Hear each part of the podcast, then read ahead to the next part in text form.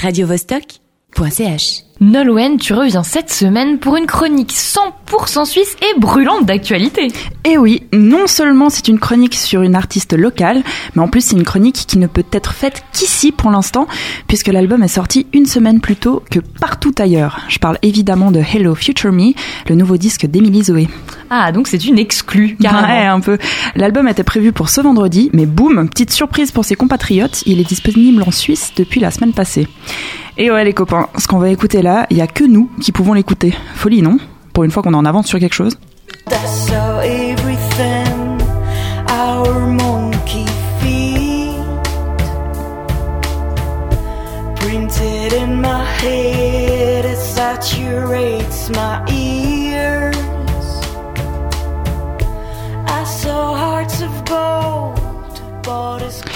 On ne la présente plus, Émilie Zoé est rapidement devenue une des artistes incontournables de la scène alternative suisse. Se démarquant par un univers musical et un timbre de voix reconnaissable entre mille, la Lausannoise sort déjà son troisième album solo. Sans compter Pigeons, sorti en 2020 avec Christian Garcia Gaucher et faisant office de fausse BO de film, ni un album écrit en trio avec euh, Nicolas Pittet et Franz Streichler sous le nom A l'année passée. Du théâtre à la télévision, en passant par euh, des ciné-concerts ou autres lectures intimistes, Émilie Zoé semble être en quête constante de renouveau, de nouveaux projets, de nouvelles collaborations et de nouveaux sons. En ce début d'année, elle revient en son nom dans un album personnel et introspectif.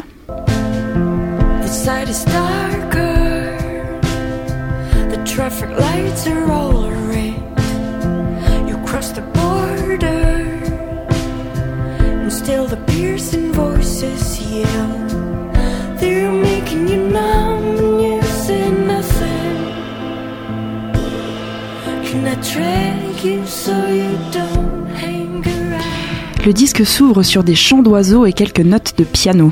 Across the Border nous fait entrer tout en douceur dans ce nouvel opus et surprend un peu par sa légèreté et ses notes haut perchées. Ça change des incisifs Tiger Song ou Nothing Stands des albums précédents. Mais moi, c'est une de celles que j'ai préférées sur l'album. Bien qu'on adore son univers un peu punk rock, c'est cool aussi de l'entendre dans un registre plus doux et aux instrus plus légères. Mais pour ceux qui préfèrent quand ça tabasse, pas de panique, il y a de ça aussi.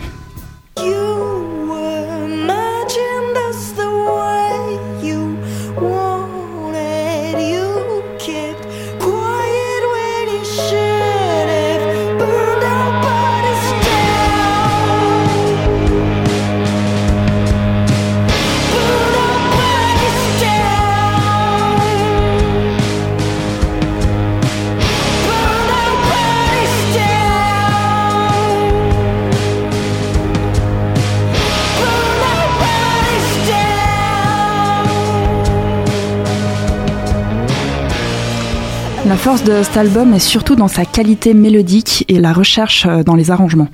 On retrouve évidemment les trois piliers de sa discographie, voix, guitare, batterie, mais sur cet album s'ajoutent des chœurs, piano et surtout des cordes envoûtantes. Je pense notamment au titre éponyme, Hello Future Me.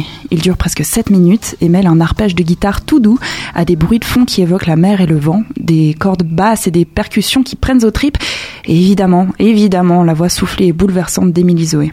Ce morceau, c'est une sacrée baffe. Et même s'il est trop long pour le passer en fin de chronique, je peux pas m'empêcher de te faire écouter un bout.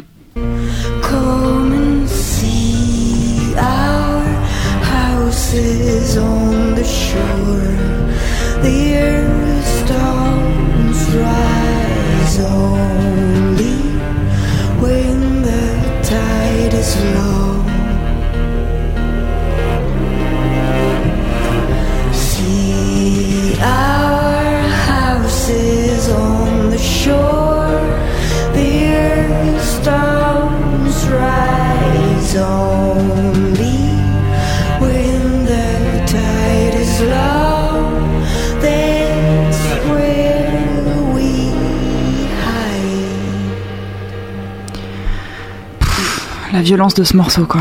C'est ta bref Ouais, je crois. Mais tout l'album est excellent. À travers ces huit titres, elle nous montre tout un panel de savoir-faire, tant au niveau des mélodies que des arrangements, de son interprétation et des textes. Et le pire, c'est qu'on sent qu'elle en a encore sous le pied. Je pense qu'elle a pas fini de nous surprendre. Un album à écouter absolument, donc, et une artiste à aller voir sur scène. Elle joue d'ailleurs ce soir à la Villa Tacchini dans le cadre du festival Antigel. Il reste des places, mais dépêche-toi, c'est à 20h30. D'ailleurs, moi, euh, je te laisse, faut que je me bouge pour y aller. Mais avant de partir, je lance juste Parents House. Comme ça, bah, on peut tous l'écouter en chemin avant de se retrouver là-bas. Deal? Cool. Alors à toutes